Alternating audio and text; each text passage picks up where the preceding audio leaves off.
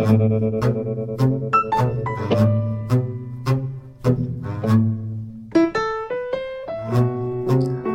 大家好，我是 BB 机，欢迎今天大家继续来收听我的节目。那昨天跟大家说的，其实就是关于我的，呃，之前的一个土耳其的一个旅行。那么我们今天继续来讲这个我这个天马行空的旅行。其实，在整个旅行开始之前呢，我们还是有一些序曲的。比如说，因为我们觉得两个女生不是很安全，所以就上穷游，想找个伴儿搭个伴儿什么的。就非常奇葩的遇见了俩上海女的，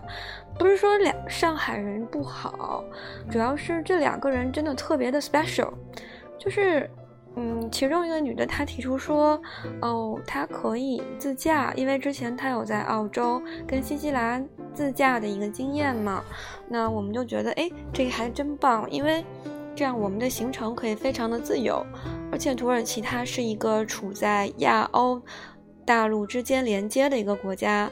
周边的它的嗯左西右东东海呃东海岸那一边呃东边是属于陆内陆地区偏多的，然后西边就是在爱琴海沿岸嘛。那如果是自驾的话，就能沿途经历特别多的风景，我们也特别满意。但是呢，在协商的过程中，其实就发现。无论如何，我们做了多大的退让，就关于线路，比如说哪一些景点要去，哪一些景点不去的问题上，我们就发生了很大的分歧。OK，Anyway，掰了就掰了，那我跟我朋友就俩人自己走呗。那我们对于整个土耳其的行程的计划，就是说，嗯，一般情况下。大家去土耳其都是旅游顺序有两种，一个是顺时针的玩，就是沿着它的那个国家，比如说他们可能会，嗯，从有些人是以伊斯坦布尔为，呃，始发点，那有些人就以坐热气球的地方卡帕多奇亚，呃，格雷梅那个小镇作为出发的地方。那我们呢，就是采取的是顺时针的方式，先从卡帕多奇亚出发，先坐热气球，然后去了那个 f a t i a 一个沿海的城市，坐滑翔伞，然后接下来呢，就去了，好像是坐大巴去了，就是阿拉恰特这个地方，最后就到伊斯坦布尔这样一个顺时针的旅程，嗯。其实，不管是顺时针还是逆时针的旅程，只要你觉得是符合你的习惯，并且跟你的航班时间是搭配的，我觉得都是棒棒的。那么下面呢，我就来说一下，呃，关于我的这段旅程的一个开始吧。就是怎么说，嗯，首先我觉得是一定要从这个。从机票、飞机开始的，因为其实，嗯，就坐飞机这一点而言，嗯，不管是我在读书的时候，还是说工作的时候，这个从来都是一个追飞机的人，就天天都是在追。我也不知道为什么我老睡过头，然后就是总是没有办法提前，嗯，两个小时到机场，就天天都在追飞机。嗯，不过还。基于嗯去年的一个失败经验，到菲律宾旅游，我们的厦门航空公司严肃的把我拒绝登机了。实际上，我觉得这是我的到机场时间是符合国际惯例的，但是人家牛逼呀。OK，我接受。那我顶多再买一张门票啊机票。所以针对国内的旅客。针对，并且还是国内的航班公司的话，大家对国际航线最好还是提早点到机场。那么我这个，我们当时买的是卡卡塔尔航空，所以就是在多哈转机。然后我的行程就是从我工作的地方出发，到香港跟我的小伙伴会合。会合完了以后，我们再从香港坐卡塔尔航空的公的呃航班，然后到多哈。睡一个晚上，在机场睡了一个晚上，然后第二天一早再从多哈飞到这个，呃，当地飞到飞到那个就是土耳其它这个格雷梅附近的一个机场这样子。其实这样算下来，一共倒三次飞机，真的挺辛苦的。不过也不知道当时怎么坚持下来的。就是，其实当时想在多哈转机，就抱有一个美好愿望，就觉得说，哎，这国家应该特别富吧？而且你说转机，我们中间时间还挺长，是不是说那个那个土豪航空啊，给你提供一个什么免费的住宿啊？那人不特有钱吗？最近那个沙特那个国王带着二十个王子到北京，我靠，那尼玛太有钱了！我们当时带着幻想，觉得嗯，航空公司可能 maybe 会提供住宿的，嗯，见过嘛，大晚上的十二点多、一点多到了多哈，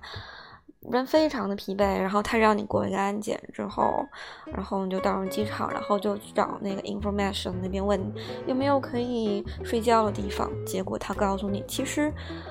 我们最终找到那个祈祷室的时候是很崩溃，它里面啊那个。就是一个躺椅，而且特别冷，但是没办法，你只能在那儿将就一宿嘛啊，反正就是那个晚上，我就记得特别冷，特别冷，然后就这么熬着熬着，就就到了第二天早上。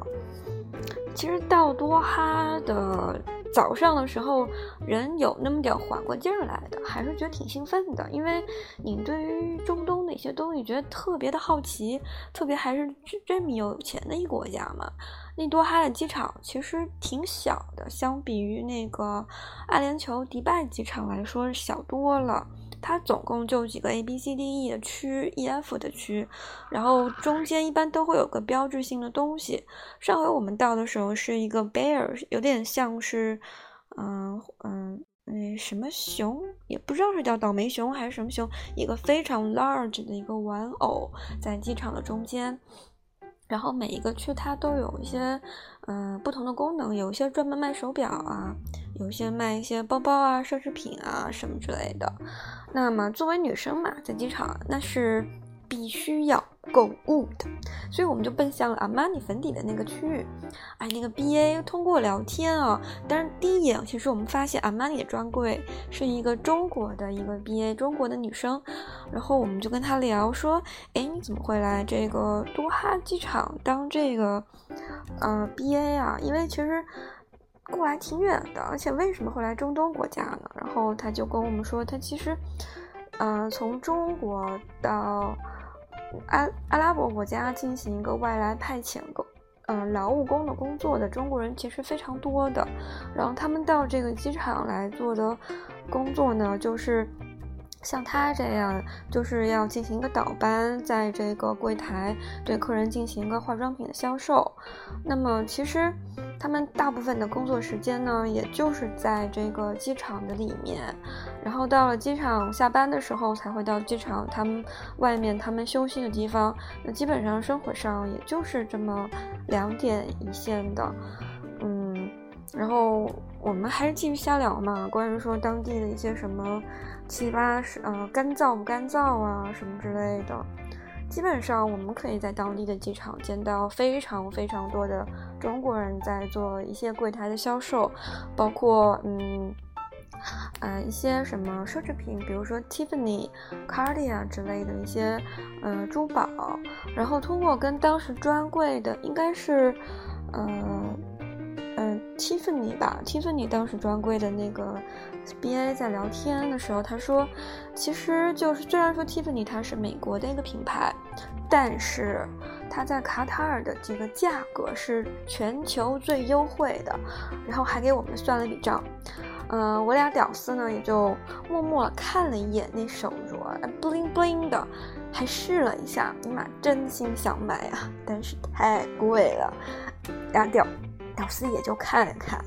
然后顺便就是跟大家说一下，如果想要买这种 Tiffany，然后又不是特别土豪，能够一挥手在中国专柜就买的，欢迎到多哈转机，在多哈机场进行这个高档奢侈品牌的购买。然后多哈机场基本上就差不多吧，因为早上就在那转机嘛。转机了以后，我们俩就。后面就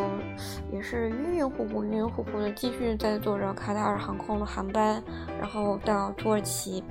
但一开始它其实它是连长航班嘛，它从香港飞到多哈那个航班，其实它是大飞机，就是有三列的，就好歹我们觉得空间，嗯，还符合五星级航空的标准嘛，想想也就对得起那价格。可是嘛，他就到了那个他的国家以后，哥们的难不成是以为我们要飞土耳其这小不愣登的傻逼国家，所以给我们后面的这个国际航线安排的竟然是两列只有六座的，一排六座这种飞机？哎呀，我们那行程就特别的这个怎么讲啊，纠结了，因为位子特别小。然后它的一些相应的一些娱乐设娱乐设施也没那么好。总之，后半程的旅行体验不佳，但是，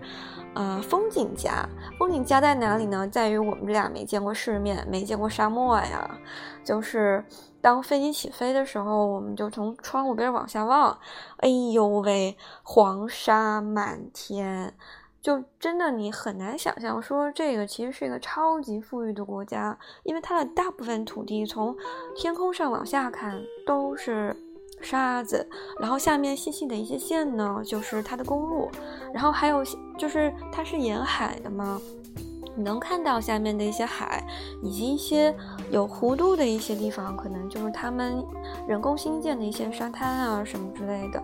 就是你很难把你。在电视上，或者是说你在游记当中想象到这种，呃，非常奢侈豪华的一些国家，跟下面你就觉得就是北大荒嘛，或者是那个我们国内那个什么塔克拉玛干沙漠，这个联系到一块儿，啊，不过这个国家我觉得应该也是两，怎么讲，贫富分差距应该也是特别特别大，可能穷的人也是非常之穷。其实估计还不如我们这一般屌丝呢，啊，这又跑题了。哎，那下面其实就是我们经过就是相当相当煎熬的飞行了之后，我都觉得我的隐形眼镜戴上，哎，就是干了又湿，湿了又干，中间我又滴了润眼液嘛，依然还特么的非常的干。所以这种长途的飞行，非常建议大家就是。如果有近视的话，就戴框架眼镜。戴隐形简直就是在折磨自己的双眼。然后，因为飞机真的非常非常的干，一般的霜跟乳液都救不了你。这个时候怎么办呢？挤出你的油。在你上飞机之前嘛，比如说你要睡觉，喷喷爽肤水，然后挤出你的油，来上两滴，好好的敷一敷，抹一抹，完美。下飞机的时候，皮肤水当当。嗯，然后我想一想哦，当时其实我们在行程之前嘛，其实就是叫从 Booking 上面就订了一家，就是当地的一家旅馆。嗯，当地的旅馆，然后我们有我有发邮件跟就是跟旅馆的老板约说，那个。让他来接机，因为我们那个酒店离这个机场是有距离的，而且我们到的时候好像已经是到了晚上了，所以当时他是有来有来这个来给我们接机的。哦，还要给大家介绍一下，就是我们第一站要去的这个地方，其实就是土耳其非常有名的一个国家公园——格雷梅国家公园。它非常出名的一个地点呢，就是因为它的呃所有的建筑也不能说建筑，就是它的这个自然形态，是因为是有五座火山，可能是呃遗留下来的一些遗迹，所以有点像月球表面的那种感觉，就是乍一看嘛挺荒凉，光秃秃，没有树，没有没有草的。针对我这种南方来的孩子，觉得有点不习惯，但是又觉得特别的稀罕，因为。宝宝没从来没见过这样的，然后这边呢，它成为热气球的非常著名的飞行的地方，也是由于这个地貌造成的。因为当你升到高空的时候，从天上往下看，真的是相当的美，让你觉得你你我其实是不是在火星，还是在月球？反正就一定不是在地球，因为太独特，太有他自己的一个个性了。然后当地呢，当地的当地人一开始就是基于它这种属于一个锥形的一个建筑嘛，锥形的一个小山包一样的，当地人因为它是石头。呃，当地人就是的居住方式，不是说建房子，他就凿开它这种像锥形的这种石头嘛，在里面凿出来了一个房子，所以它相当于是住在石洞里面。这个石洞有一个什么好处呢？就是冬暖夏凉，冬天的时候不会那么冷，夏天的时候又可以特别凉快。那我们其实是九月份出发的嘛，其实当时土耳其。挺冷的，我觉得得穿两件。然后到到了那儿就是，嗯，挺尴尬的，因为我觉得他好，我也没享受到什么冬暖夏凉这个待遇啊，反正就特别冷。因为九月份，你想在我们这种南方，那个短袖穿的还得开空调，开的不要不要的，因为实在太热了。嗯。啊，然后还有一点印象比较深刻，就是我觉得，如果说我们叫俄罗斯，它是一个战斗民族嘛，这个是毋庸置疑，大家都知道。土耳其就是 number two，它绝对也是战斗民族。那飞行员那个飞机开的咔咔咔的，哇，豪放好慢呀！卡塔尔航空作为一个五星航空，我觉得也对得起它的良知了。飞行员还没有这么的放飞自我，降落的还算可以。但是，一旦降落，你的行李不是得托运吗？他当你要拿行李的时候，你就能，你就能感觉到那个，那个，那个在投递行李的时候，那豪放，那行李就是咕噜咕噜咕噜那么滚下来的，就是觉得，搁着行李可能都不是行李，它滚的是石头吧，就特别不当行李当行李。然后土耳其，当时我们在那儿等行李的时候，遇到一些那个土耳其的妈妈呀、小朋友。我觉得土耳其的那个可能家长对小朋友的也是放养吧，好像也不是像中国的妈妈就带着小孩就特别护着呀，一定要左看右顾呀、牵着呀、拉着呀，就觉得可能别人家小孩吧，他可能他可能是个假妈妈，就。没那么的在意说这个事儿，就可能让小孩自个儿你自生自灭，自个儿成长吧，就这样的。然后下了飞机之后呢，然后那，呃，那那司机一开始吧，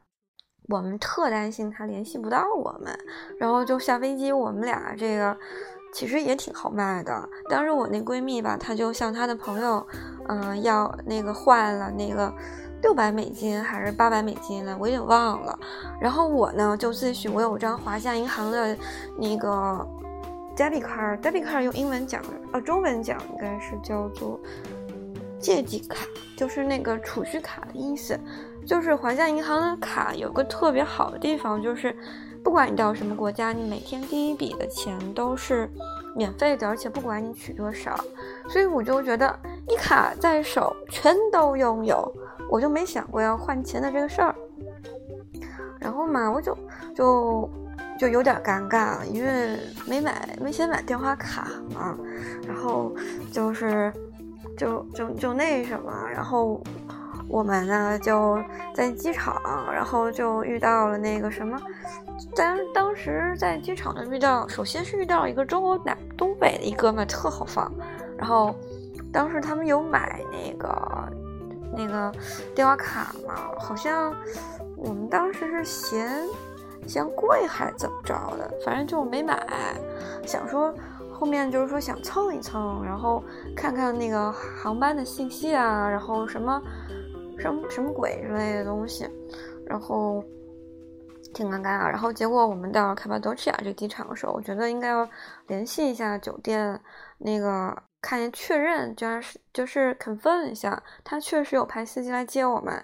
完那时候又是满世满世纪的，就是蹭 WiFi 呀。这时候我就发现了啊，中国人民太友好了，中国人民大团结。只要看到是黑皮啊，不好意思，黑头发黄皮肤的，我们就会凑上去问一下，Hello，你好，是不是中国人呀？然后说，哎呀。就特别特别期待当下，他们说他们是中国人，然后我们就能说，哎呀，能不能借借 WiFi 什么之类的，然后实现，嗯，我们自己想要的一个小确幸。嗯，还有一点我想讲的是，其实，嗯，我们经常会说，嗯，有时候大家也会吐槽，比如说现在大家都觉得，嗯，共享单车这事儿，就觉得特别不能理解，为什么我们身边会有那么多素质低的人呢？但是我觉得很奇怪，就是在国外，不管是我读书的时候，还是说我后面去旅游的时候，就发现，哎呀，怎么中国人在国外的素质都还不错呢？就是。当我们有需要，比如说我要蹭个 WiFi，或者说我不懂了，或者说我觉得这个攻略有点问题，我就问他们这个哥们儿，哥们儿，你们的行程怎么样？或者说我们要去餐厅，然后遇到了中国人，然后我们就说，哎，哥们儿，你猜一点什么好不好？什么菜好吃？推荐一下的。我觉得人家都是非常真诚的。然后非常热情的告诉我们，同样都是中国人，其实我非常的 confused，为什么会出现这样的问题，就是搞不懂啊。可能就是回头可能过个两年，我也就能够明白了。现在我还明白不了。总之，我觉得在国外旅行的很多中国人都是非常可爱的。当你遇到了有什么问题的时候，请请在大呃，请在马路上寻找黑头发、黄皮肤。然后呱啦呱啦呱啦呱啦，很开心愉悦摆 pose 拍照的中国人，他们一定会很热情的回答啊，或者帮助你解决各种问题的。啊，哎呦喂，我怎么今天又逼逼了二十分钟啊？其实我感觉还没开始进入土耳其这个热气球主题呢。嗯，可能之前又瞎逼逼了吧？不好意思，今天可能有点乱，因为之前。就在一直在捣鼓那个那个相相片嘛，想说能不能传一张土耳其，就是在卡巴多西亚的一张照片嗯，结果原来手机没有用，反正怎么捯饬一下就不行，失败。嗯，今天可能讲的也不是特别好，因为没有什么头绪，好像有点乱。之前瞎蹦跶，可能蹦跶的头绪也没了，那估计。啊，关于土耳其，这也算是我们第一天的一个小行程吧。然后明天呢，会给大家介绍一下第二天的一个小行程。今天的节目介绍就到这儿啦，有什么不周到的地方，请大家见谅了。大家晚安啦。